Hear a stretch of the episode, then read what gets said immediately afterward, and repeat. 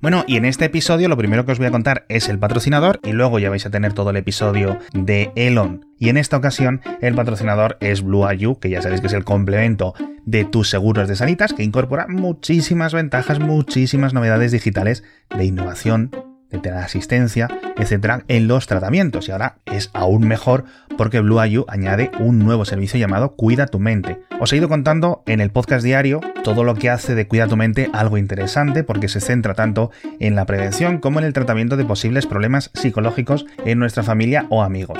Os he hablado de la orientación diagnóstica, de las terapias digitales, del acceso al mejor cuadro médico por videoconsulta o presencial cuando tú necesites, todo lo vas a poder gestionar a través de la aplicación de Blue IU sin tener que hacer ninguna llamada, ninguna espera y ninguna visita.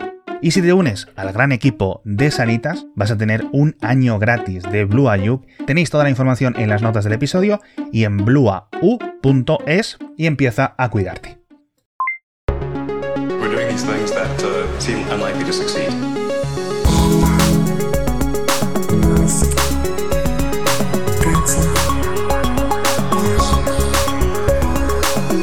Todos, bienvenidos a otro episodio de Elon con Alex Barredo y Matías Zavia. Estuvimos con la radio.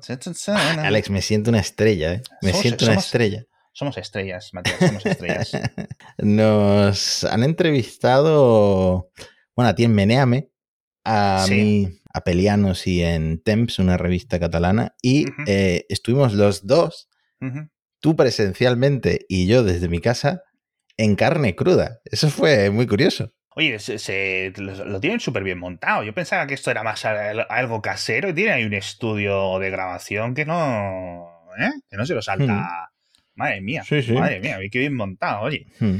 Y bueno, o sea, genial la producción y además las preguntas que nos hicieron todas con, con mucho ojo, es decir, se lo habían estudiado muchísimo y habían cogido un montón de sonidos para ponernos y hacernos preguntas buenas. Yo me esperaba unas preguntas un poco más genéricas y, se los habían, lo tenían controlado, ¿eh? Y habían escuchado nuestros episodios y le había gustado mucho nuestro podcast. Sí, sí, no, yo, esperaba que tuviéramos rollo una sección de cinco minutos y, ya está, cambiar de tema, pero no, estuvimos ahí toda la hora. Algunas preguntas me pillaron por sorpresa, sobre todo las de ideología de los Musk y eh, cómo si hay alguna cosa por la que ha podido comprar Twitter que no, veamos eh, tan eh, obviamente. Y, sí que esas preguntas me pillaron por sorpresa, pero en general fue una entrevista curiosa y estuvo bien.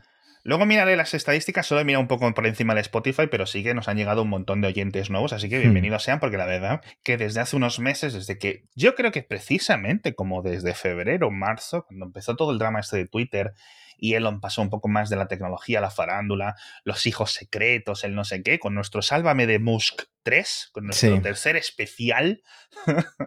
Ahí fue cuando la verdad que lo estamos petando. O sea, por ejemplo, en Spotify, ya te lo he dicho a ti muchas veces, es mucho más popular Elon que el podcast diario, que normalmente es el que más audiencia suele tener.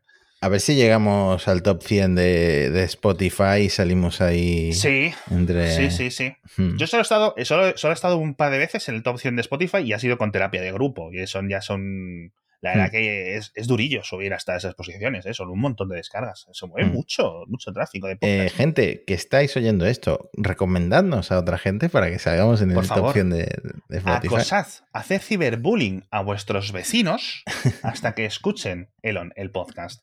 En fin, como os prometí, de forma falsa en el anterior episodio. No vamos a hablar más de Twitter, no vamos a mencionar la palabra que empieza por T, bueno, no Tesla, la palabra, la palabra que empieza por TW hmm. en el siguiente episodio era mentira. Ya os lo dijo Matías, dice, esto no te lo crees ni tú. Pero bueno, el día 14, es decir, para cuando estéis escuchando este podcast, va a comenzar el nuevo juicio. esto me lo paso, esto es...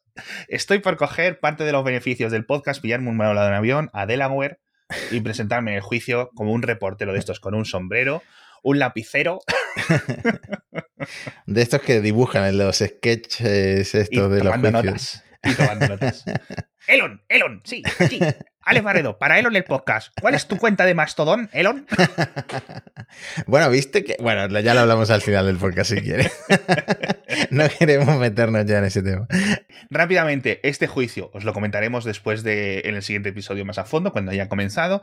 Básicamente, recordados un poco de qué va. Esto es una denuncia de varios accionistas que acusan al no al fundador, al, al director ejecutivo de Tesla, al propio Elon Musk, y a la junta de un paquete de acciones ilegales, un paquete realmente de bonificaciones, de extras, en forma de 56 mil millones de dólares, hmm. que es una puta pasta, en compensación para eh, Elon Musk en el caso de que Tesla eh, consiguiera ciertos objetivos de producción o financieros o lo que sea.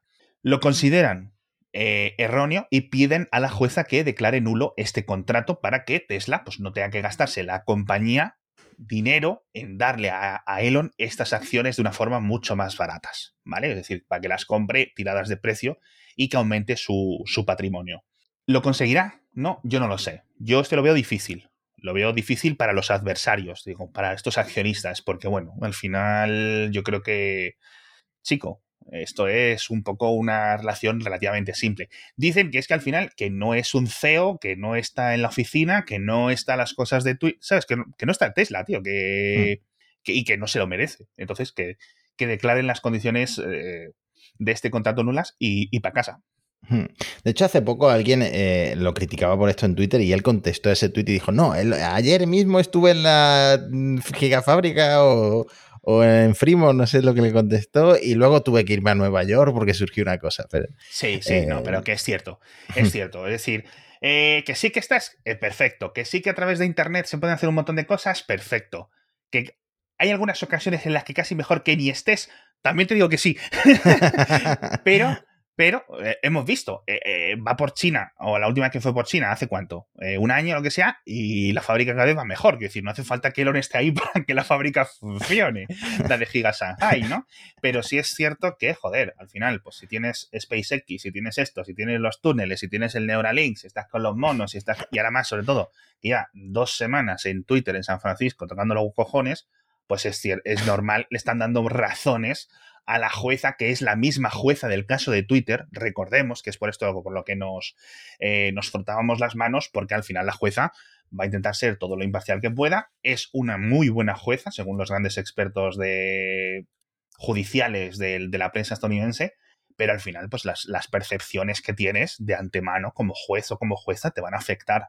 Y yo creo que no ha dejado en ningún momento una buena percepción Elon en esta jueza con el anterior caso de Twitter. Pero bueno, pero también, eh, si los objetivos de Tesla se han ido cumpliendo, ¿qué argumentos tienen en su contra? Eh, es, que es, que es muy difícil. Tiene que haber unos motivos muy fuertes para que una jueza se meta dentro y se inmiscuya dentro de los funcionamientos de una compañía. Es decir, tiene que tener unas cosas muy evidentes y unas pruebas muy determinantes, porque al final, claro, los accionistas técnicamente son los dueños y los, la junta de accionistas tendría que representar a los accionistas. ¿Cuál es el problema de Tesla? Que es una pandilla de colegas de Elon que ha puesto ahí, que eso no es una junta independiente ni nada, hmm. ¿sabes? Es decir, ahora lo comentaremos. Eh, es no es ni como en Facebook, que Mark Zuckerberg tiene el 60% de, la, de las acciones de voto de la compañía, con lo cual la Junta no puede hacerlo. Lo someten a voto y Zuckerberg dice que no y ya está. y no le pueden despedir. En una empresa normal. Y reorientamos toda la empresa al metaverso, de un día para otro. en una empresa normal, ni Zuckerberg, ni en Facebook, ni, ni, ni Elon en Tesla estarían después de los diferentes batacazos y hmm. diferentes bamboleos que han tenido, ¿no? Que por cierto, con los miles de millones que ha estado vendiendo últimamente, ha perdido poder en Tesla Elon bastante, bastante. Me alegra que me hagas esa pregunta. porque tengo aquí la cifra. Te voy a decir la cifra porque me ha costado, me ha costado un poco investigarlo. Eh, el año pasado, recordemos, claro, eh, empezó a vender algunas acciones de Tesla. Eh, no, estamos hablando de 2021. algunas sí vendió por el tema de los impuestos, ¿recuerdas? Sí, lo comentamos, lo comentamos. Uh un episodio entero, ya ni me acuerdo, pero bueno. como 16 mil millones en impuestos por, de nuevo, una compensación de acciones de, Tesla que tenían que, digamos, que entrar en. salir de la categoría tributaria en la que las tuviera y tenía que pagar impuestos, con lo cual optó por vender unas pocas para pagar los impuestos relativos a eso. Y decía que era el mayor cheque o la mayor, digamos, factura trimestral que la Seguridad Social o que Hacienda de Estados Unidos había cobrado en la historia, que seguramente fuera, fuera verdad. En 2022, cuando se le encaprichó el tema de Twitter en marzo, tuvo que decir, oye, pues tengo que vender acciones de Tesla, que al final es donde está mi patrimonio, porque me he comprometido a hacer este gasto. Primero vendió en abril, si no recuerdo mal, eh, tengo aquí apuntado, 19, no, esto es, esto es la, última, la, última, la última compra. Fueron, perdón, 9,6 millones de acciones que le costaron unos 8.400 millones, o mejor dicho, que le suministraron 8.400 millones de dólares. Durito. Luego, obviamente, pues eh, Elon se había comprometido a 20 y pico mil millones. Recordemos, es Elon veintitantos mil millones para comprar Twitter los bancos 13.000 como deuda de Twitter y otros amigos le iban a dar eh, como 5 o 6 mil millones, etc. Hmm. Entonces, luego hubo otra venta en agosto de 8 millones de acciones que dijo Elon en Twitter. Esto es en caso de que el juicio me vaya mal y al final me vea obligado a comprar Twitter. Y por estos 8 millones de acciones, ojito, que ya se había depreciado bastante la empresa, ya solo le dieron 6.900 millones de dólares. Hmm. Es decir, ya se nota ahí que valían menos. Y ahora creo que tengo apuntado, y creo que lo he apuntado bien, 19 millones de acciones. Si es cierto que las acciones han pasado, desde agosto pasaron por un split de 3 a 1, con lo cual ya no se pueden hacer estas comparaciones más directas. Eh, tiene, le dieron 4.000 millones de dólares que Elon ha justificado después de haber dicho que ya no iba a vender más acciones de Tesla, lo cual tiene muy preocupados a los accionistas de Tesla, porque al final es un montón de liquidez o de presión de venta en el mercado abierto y eso hace que bajen, aunque sea a corto plazo, el valor de tus acciones, ¿no? Y con esto ha conseguido 4.000 millones de dólares más, en principio, según Elon, para rescatar Twitter, porque la situación financiera de Twitter está regulinchi.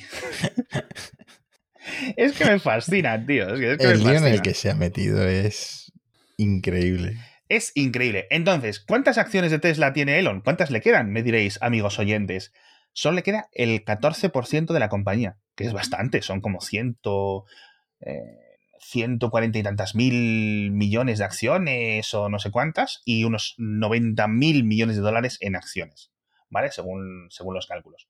El 14% de Tesla, bueno, pues una sexta parte casi, ¿no? No, no está mal, pero tendría que tener más si no se hubiera encaprichado con la tontería de Twitter. La verdad es que, como una de las comparaciones que vi en abril, decía vender acciones de Tesla para comprar Twitter, ¿sabes? Es un poco como vender el chocolate para quedarte con el, con el papel del chocolate, ¿no? Hmm. Sigue siendo el hombre más rico del mundo porque 10 veces está perdiendo patrimonio que no vea después de que Amazon perdiera como un billón de dólares. Sí, sí, sí, sí. Hmm. Así que nada en fin, chico, problemas de rico, problemas de rico además caprichoso en ese sentido.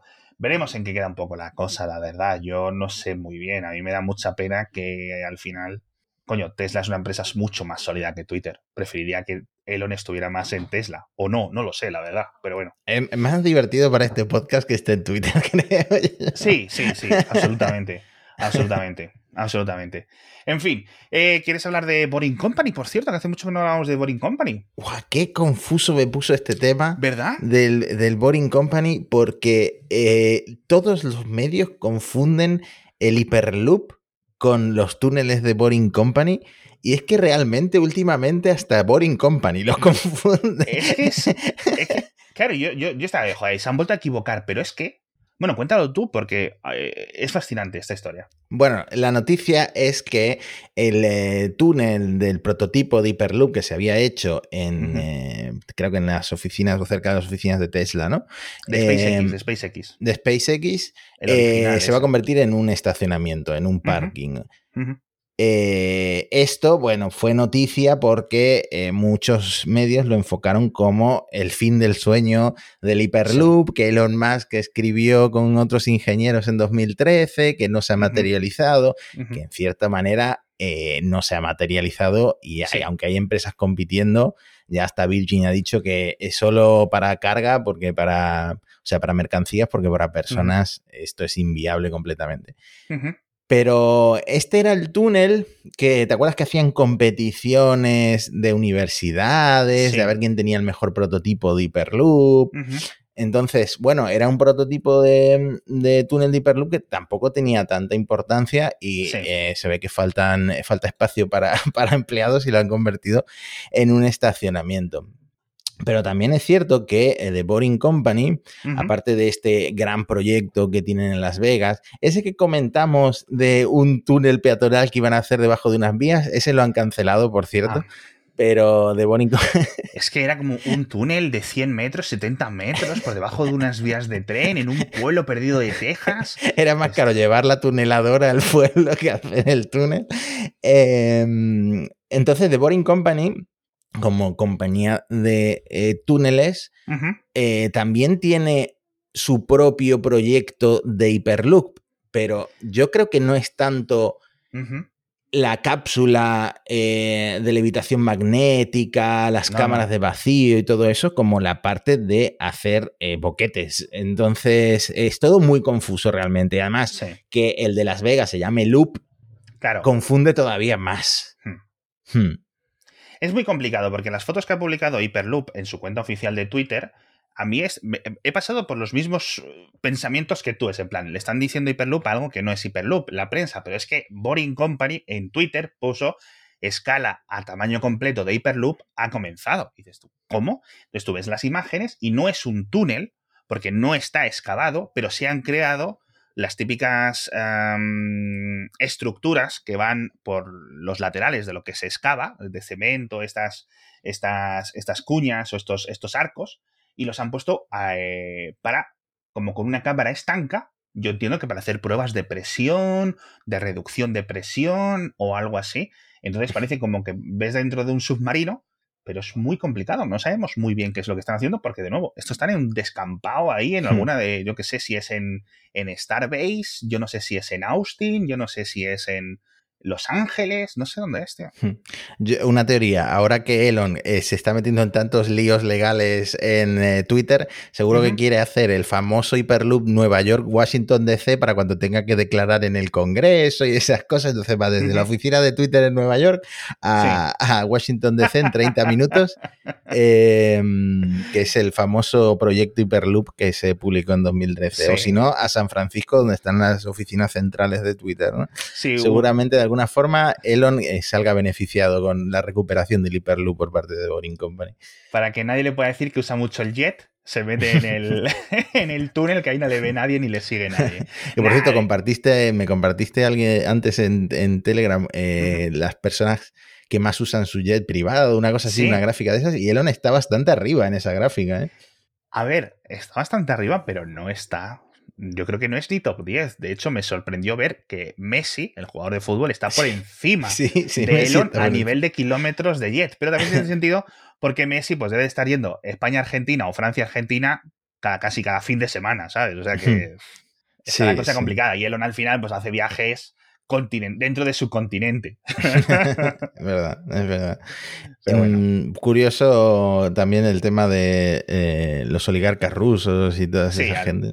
Sí, sí, al final son los que más kilómetros. Bueno, de hecho, Jeff Bezos y Bill Gates también están muy por encima del propio Elon Musk en esta. En son más discretos o por lo menos no tienen un Twitter que los sigan. Claro, este es el problema. hay, que, hay que darles un poco de cera aquí a estos dos también, ¿eh? que a lo mejor están un poco perdidos.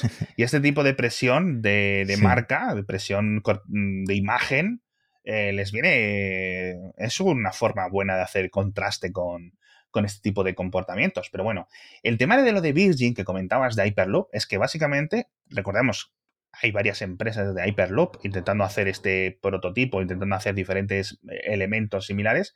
Y una de las que más avanzadas eran era Virgin Hyperloop One, que había despedido un montón de gente a principios de año, como ciento y pico personas, y que había conseguido hacer una prueba con transporte de carga. Bueno, perdón, una prueba con sus, con sus ejecutivos dentro de la cápsula. Hmm. Una prueba, un viaje corto, pero se hizo. ¿Vale? A, poca velocidad, pero se hizo, efectivamente. Es decir, hay algo real. Después de eso decidieron, no, vamos a centrarnos en carga, por X hmm. o por, por precio, por temas de aceleración, por lo que sea, ¿no? Eh, y ahí se ha quedado un poco la cosa. ¿Qué es lo que ha ocurrido nuevo?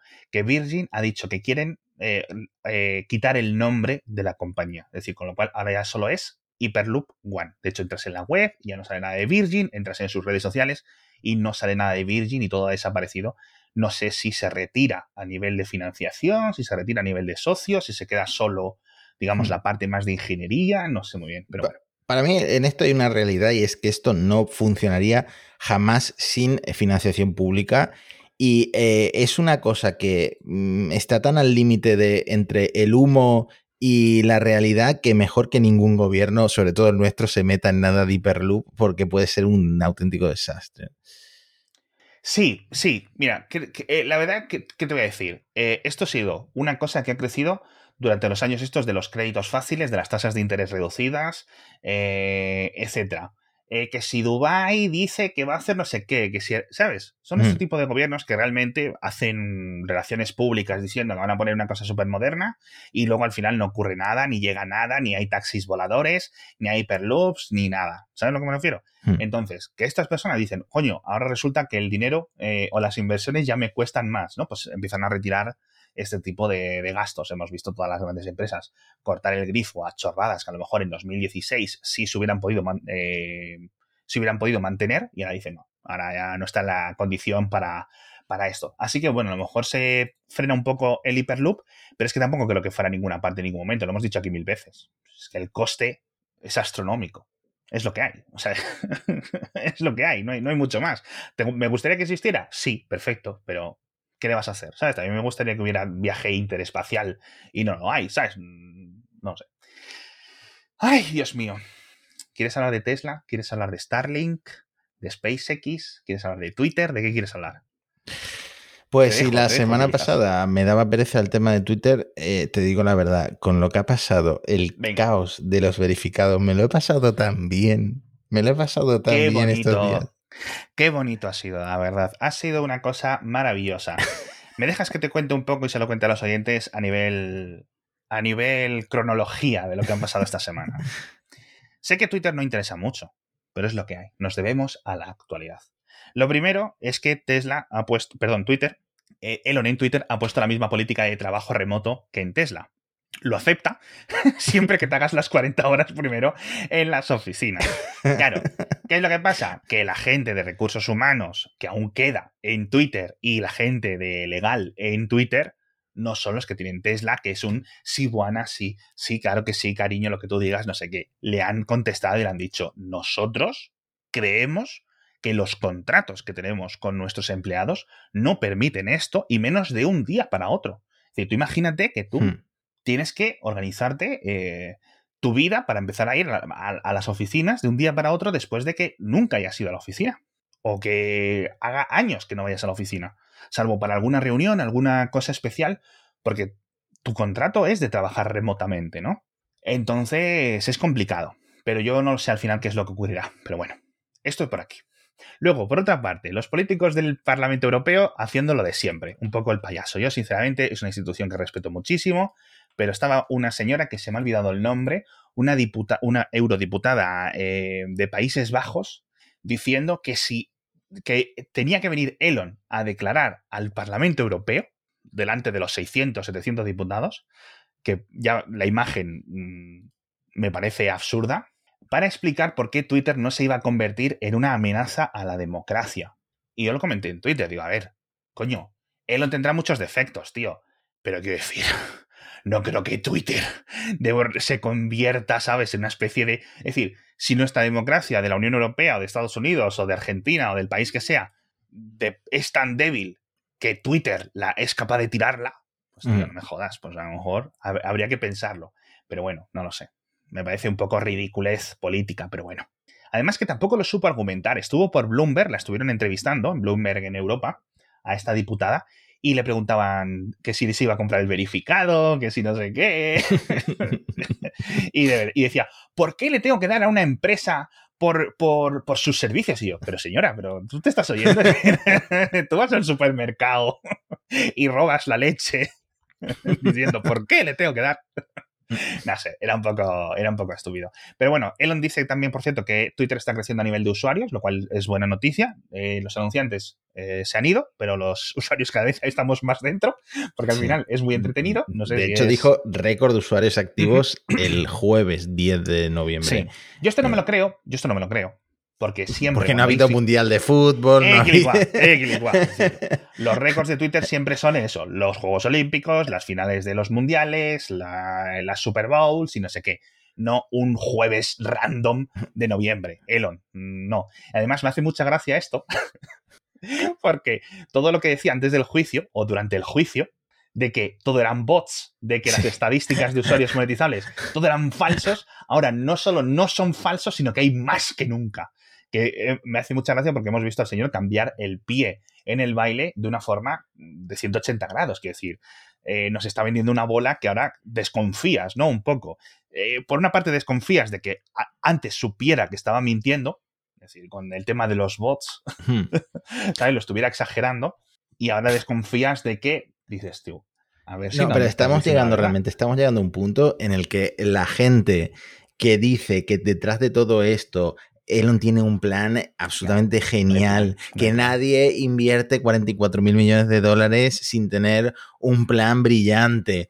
Esa gente se está quedando un poco sola porque Elon eh, ya está demostrando eh, que ha metido la pata varias veces. Sí, sí, eh, por ejemplo, Em, con lo que comentabas tú de los contratos, de que no se puede de un día para otro cambiar los contratos. Lo mismo con los despidos, porque resulta que quería él despedir ya la mitad de la plantilla antes de que cobraran unos bonus, que creo que era el 1 de noviembre, una cosa así, y al final le dijeron, mira, eh, si haces esto, eh, te arriesgas a eh, un juicio que te puede costar tanto. Entonces, al final cambió de opinión y ya los echaron después del 1 de noviembre, ¿no? Mm. Eh, lo mismo con la FTC, la mm, Comisión Federal de, Comercio. De Comercio de Estados Unidos, que por lo visto desde 2011 Twitter tiene que pasarles como una evaluación de la privacidad antes de hacer cualquier cambio. Pues Elon, por lo visto, esto eh, daba la impresión de que se lo iba a pasar por el forro y ahora está reculando porque, claro, esto le puede llevar, eh, le puede costar una multa brutal. Entonces te estás dando cuenta de que tanta improvisación y tanto de un día para otro, de una noche para otra, le puede mm. salir carísimo es que le puede salir carísimo y al final es el responsable último, porque él es el dueño de Twitter. Es decir, esa deuda que de Twitter con los bancos, etcétera, al final, al ser él el dueño, él es el responsable de pagarla en el futuro. Quiero decir, esto no es algo en plan, pues me declaro en bancarrota. Lo puedes hacer. Es cierto que los bancos se comen esa deuda, 13.000 euros, 13.000 millones de dólares que pierden los bancos, que principalmente, curioso, es muy curioso, son tanto de Wall Street como japoneses, creo que hay dos bancos japoneses que han puesto como 3.000, 4.000 millones de los, de los, 3.000, 4.000 millones de dólares, sí, de esta, de esta deuda, y se la comen con patatas. Perfecto, perfecto. Pero Elon pierde y sus amigos pierden los otros 30.000 millones de dólares. O sea que es, sí, porque está diciendo hmm. la gente, no, esto está intentando para que los bancos le renegocien la deuda, no sé qué. Es posible, pero es raro de, eh, no sé yo muy bien cómo lo conseguiría sin una bancarrota. Dicho esto, Dicho esto, me, parece muy interesante todo lo que dices tú. El plan no tiene ninguno, lo hemos dicho, y yo creo que él lo ha admitido claramente. Él no ha pensado en qué iba a hacer una vez comprado Twitter en ningún momento, porque llevaba cinco meses pensando que iba a poder evitar la compra. Y ya está. Es que ni se lo ha planteado, ni se lo ha planteado. Entonces, hemos visto ahora, y es lo de los checks. Aparecen las, las, ¿cómo es? Las plaquitas grises y luego las quitan. Y luego, dos días después, vuelven a aparecer. Y luego los checks azules salen y se pueden comprar. Y ahora los han retirado. Es decir, es un desastre, tío. En Tumblr se están burlando de Elon y de Twitter. O sea, en Tumblr, tío. Claro. Qué ridículo. No, si es que si espera recuperar eh, o pagar la deuda de Twitter por ejemplo, quitando eh, los, eh, los almuerzos gratis en las oficinas de Twitter, ya tienen que pagar los empleados los almuerzos, que todo el mundo sabe que en las oficinas de Google, Microsoft, LinkedIn, todo, tienen varios restaurantes y es todo gratis. Bueno, pues en Twitter van a tener que pagar por, por comer. Por ir al comedor de la cafetería de la compañía. A mí esto me hace mucha gracia, me hace mucha gracia. Se lo comentaba un par de amigos. Le digo, a ver, hay unas cosas que los empleados de Twitter se quejan, como esto de las certificaciones de la FTC, es decir, que te puede, se te puede caer el pelo como, como a nivel personal, a nivel profesional, si tú eh, bajo esta tutela de la FTC, bajo la que está Twitter, bajo la que está Facebook, bajo la que está un montón de empresas, tú te responsabilizas de firmar que esto está mm, acorde a una legalidad o acorde a un acuerdo de tutelaje, no sé qué. Vale, con lo cual la gente que no quiere firmarlo se ha ido, ha dimitido. Dice, es que yo esto no lo puedo, van a venir millones de multas y encima voy a ser yo corresponsable legal. Me piro, hasta luego, buenas tardes. Otras cosas que dices tú, joder, es que me quita el, kebab de las 12 del mediodía gratis y la Coca-Cola Light. Chico, eso me da un poco igual, ¿sabes? O sea que, por ejemplo, a mí me preocupa cuando los empleados de Twitter se quejan de que em, de que, coño, que mañana tienen que volver a la oficina o les despiden y tienen a sus hijos en casa pequeños y tienen que buscarse una guardería o lo que sea, eso me preocupa. Eso es un tema preocupante que te quiten la cafetería gratuita me hace gracia. Sí, pero lo decía sobre todo porque si él espera que cobrando 8 dólares al mes por el verificado, quitando eh, los almuerzos, eh, despidiendo esto que veremos cuánto le cuestan, por ejemplo en España, todos los despidos nulos que ha hecho, em, recuperar lo invertido, pagar la deuda de Twitter y con espantando a todos los anunciantes con el ridículo que ha hecho con el tema de los verificados. ¿Qué marca no ha quedado tocada? ¿Qué gran marca no ha quedado tocada con los verificados? Nintendo, bueno, ahora lo, ibas a contar ahora, ¿no? Pero Nintendo con el corte de mangas de eh, Mario. es que es em, Pepsi con el tweet de es mejor la Coca-Cola. Eh, todas las marcas que te imagines ha habido alguna impostora con el verificado en Twitter estos días. Ha sido, la verdad, muy divertido, hmm. eh, causando una pequeña crisis de imagen. Es que esto me parece ridículo, pero porque pensaban, y, de nuevo, el hecho de que el, el, hecho de que Twitter o el hecho de que Elon haya ido cambiando las normas de los verificados estos de pago, durante los últimos días, casi cada hora lo iba cambiando, no te puedes cambiar el nombre. Luego, si eres una parodia, lo tienes que poner no solo en la bio, sino lo tienes que poner en el nombre de, tu Twitter que lo eres.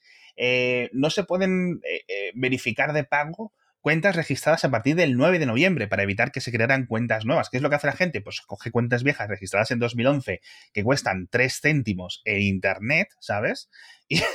Y, las verifican y cosas así. Eh, hay algunos que me han hecho gracia por lo macabros que son. Uno que se ha creado con una cuenta de George Bush y ponía, hecho de menos matar iraquíes, tío. Joder, qué duro, tío. Eh, Nestlé, eh, te robo el agua que luego te vendo, decían, ¿no? es, gracioso dentro de lo macabro, ¿no? Pero este, tú imagínate que Chrome, el navegador Chrome, vende los certificados de los certificados de cifrado, esto, este, este candadito verde que sale a cualquier persona, porque esto es phishing normal, es decir, es literalmente phishing. Es la misma técnica, intentar engañarte con que entrar a un dominio que realmente no es el de tu banco, o que no es el de Amazon, o que no es el de qué, que es de otra cosa, y que te están engañando. Y tú te fías porque tienes esa marca que durante años ha sido entrenado tanto por Instagram como por Facebook como por Twitter para que te indique una veracidad, ¿vale? Entonces, si yo estoy navegando y veo, ¿viste el ejemplo de Apple TV Plus? era eh, igual. Era igual. Sí, porque la, L era una I mayúscula. Sí, sí, sí. O sea, hmm. era igual. Yo estuve mirando el pantallazo para arriba, para abajo, y de verdad que no había ninguna diferencia. Precisamente también un error que a nivel de interfaz de usuario se podría mejorar desde hace mucho tiempo, evitar este tipo de cosas, ¿no? Por, por, de la forma, o las letras, ¿no? De, en la sí, es que, la mayoría de las tipografías, la, I mayúscula es igual que la L, entonces tienes este problema. Se podría hacer hmm. algo, se podría poner todo en mayúsculas, aunque sea un poco más pequeñito, en los nicks, no lo sé, se hmm. podría hacer algo para intentar solucionarlo. Claro, es que hay algunos casos en los que Twitter actuó rapidísimo y suspendió las cuentas, sobre todo en los que eh, eran impostores de Elon Musk, esos eh, enseguida los bloqueaban y hay mm. otros en los que tardaron días, o sea, dos días en encontrarlo y suspender las cuentas. Te puedo leer uno que me hizo mucha gracia. Venga, ¿cuál? Elon Musk verificado en Twitter, ¿vale? A partir de ahora vamos a empezar a ofrecer Twitter Gold, una suscripción gratuita que te, beneficias con eh, eh, vacaciones familiares anuales y cenas diarias conmigo. Si tu nombre es Grimes, por favor, vuelve conmigo, te quiero. Qué bueno ese. Qué bueno. ¿Tú crees que Elon habrá ido a mirar los mensajes privados de Grimes en Twitter? O los de la madre de Grimes, que recordemos que en este podcast contamos cómo la madre de Grimes le echó unas pollitas por Twitter hace un par de años en plan, mira aquí, ¿eh? en la Navidad el bebé recién nacido y el padre desaparecido, ¿no? bueno, si no quedan eh, logs eh, públicos, ahora Twitter es una empresa privada, a lo mejor luego lo hace. Es que de verdad, a mí no me importaría, a mí yo, no, me extrañaría que estuviera ocurriendo esto, ¿no? Pero bueno. hemos visto también las extensiones de Chrome para que distinguen estas extensiones, estas verificaciones y te las cambian, ¿no? Te las sustituyen por las, los verificados tradicionales y los verificados nuevos. De nuevo, dice la gente, es que estáis chinaos, estáis enfadados porque os van a quitar a vosotros las verificaciones. De verdad, que a mí me da igual. No, sí, sí, sí. que yo, a mí, o sea, es que la, gente se piensa que es como cuando, ¿sabes cuando la gente guapa dice, no, hombre, la belleza está en el interior? Ya, no te jode, porque tú tienes una cara y un cuerpo de modelo, ¿no? Hmm. Pero no, no, pero es que seguro que hay alguien en, Twitter que cada una de estas decisiones le ha dicho a Elon o a los minions de Elon que están ahí en las oficinas de, San Francisco. Eh, no, esto, esto es una mala idea, va a pasar lo siguiente y les han contestado, pues da igual, lo implementas de todas formas a producción mm. ya. Y, mm, luego pasa exactamente lo que habían predicho estos ingenieros de Twitter. O sea, trabajar en Twitter ahora mismo tiene que ser una pesadilla. Sí. Sí. Bueno, ha habido dentro de este último artículo del New York Times, porque recordemos, lo hemos comentado aquí, Twitter es una empresa que está los empleados hablan muchísimo con la prensa. Y lo hemos visto. El Wall Street Journal, eh, Diverge, Platformer, New York Times, casi cualquier blog de tecnología, es como si tuviera acceso al Slack directamente. Es decir, es como si estuvieran dentro del Slack, porque lo pueden contar todo porque todo el mundo se lo cuenta a la prensa. Es un poco la cultura de esta empresa y siempre ha sido así con Twitter. ¿Vale? Siempre hemos sabido hasta cuántas veces iban al baño los empleados. O sea, ha sido una locura el acceso que ha tenido la prensa siempre a esta empresa. Entonces, todas estas cosas las estamos sabiendo casi al día. Y la última parida, la última locura, era lo de que eh, Elon le pidió a alguien de personal que verificase que no, de, perdón, de contabilidad, que no había gente fantasma cobrando nóminas. ¿Qué dices tú, pero tío? Pero tío, ¿qué paranoia es esta de gente fantasma?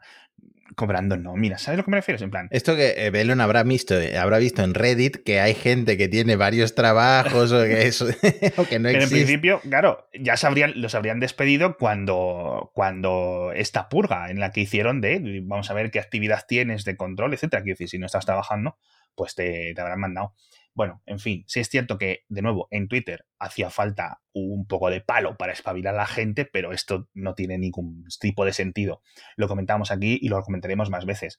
Hay un montón de, eh, de estas decisiones que se están haciendo que los jefes de producto de Twitter, los ejecutivos, etcétera, las habían pensado, las habían desarrollado y habían decidido no lanzarlas por algún motivo más o menos válido. No es como si Elon las estuviera inventando ahora sobre la marcha, son cosas que todos hemos visto más o menos evidentes, ¿no? Pero bueno, si me sigue preocupando qué es lo que va a hacer con las, con las API. De hecho, lo comentó. Dice, mi compromiso con, el, con, el, con la libertad de expresión es tan grande que no voy a borrar la cuenta del que me sigue el Jet a pesar de que sea un problema de seguridad para mí, porque la cuenta de arroba ElonJet ahora mismo es el canario en la mina. Es como, en plan, en cuanto vemos que esto se va, es, espantada general, porque hemos visto el, la única, el único motivo que, va a haber es que Elon decida, decida borrarlo. Con lo cual, yo diría que incluso ahora está un poco más protegida. ¿Sabes? Es como si eres un disidente muy famoso. Tu gobierno no puede matarte porque la gente va a preguntar por ti. ya ves. Hmm. Así que nada, no sé. Yo, el, bueno, te puedo contar unas... Eh, y con esto acabamos, ¿vale? Luego hablamos, el, el, episodio que viene hablamos de, de, los Tesla, hablamos de Starlink, que por cierto a los Tesla les han puesto Zoom en el, el software de videollamadas. Ahora tienes Zoom también. No sería la primera vez que alguien hace un Zoom desde un coche. Se han visto muchos vídeos. Solo funciona cuando estás aparcado, por suerte. Pero, em, pero nos vamos hablando de Big Tech Alert, que por cierto esta semana lo ha petado. De nuevo, gracias Elon por, por darme la vida la verdad. ¿Cuánto te debo? ¿Cuánto, ¿Cuántas cosas te debo, Elon?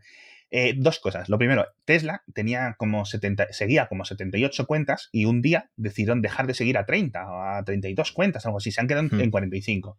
Y entonces el bot lo, lo, encontró y lo tuiteó, simplemente, pues cómo funciona el bot. Entonces hay un tuit muy gracioso que es Tesla ha dejado de seguir a la cuenta arroba Rick and Morty. Ese tuit tenía 2 millones 100, 2 millones 200 mil impresiones. O sea, una absoluta locura. Una cantidad de memes, una cantidad de citas increíblemente divertidas. El otro día estaba lloviéndolas en la cama y me estaba muriendo de la risa. Decía, ¿sabes el meme este que tiene mucho de, los, de la generación Z estadounidense? De alguien hablando al presidente Bush, así como informando del atentado de las Torres Gemelas. y ponía a la gente ese meme, esa imagen, y ponía, eh, presidente, un, segundo, un follow se ha estrellado contra la torre Family Guy. qué macabro, pero qué gracioso, tío. Qué macabro, pero qué gracioso. Y ¿Te acuerdas nuestro acuerdo secreto eh, con Andrés Carpazzi? Sí. Que te dije, bueno, lo voy a quitar. Bueno, pues resulta que, lo había programado mal. Entonces, el otro día cascó dos, dos unfollows a alguien, no me acuerdo muy bien a quién, y lo tuiteó la cuenta. Entonces, rápidamente hice así un poco de mano mágica, borré los tweets y ya lo programé bien, que lo había dejado mal programado. En a lo mejor eh, lo ha visto ¿Lo ha visto este hombre? Tendrías no, porque estuvo, unos minutos, estuvo unos minutos. Me avisaron rápido, oye, ¿no habías dicho en el podcast que habías quitado esto? no, no, no, sí, sí, es que te pienses aquí, pero nosotros estamos también. Te salvaron tus oyentes. Estamos muy bien conectados nosotros, ¿eh? O sea.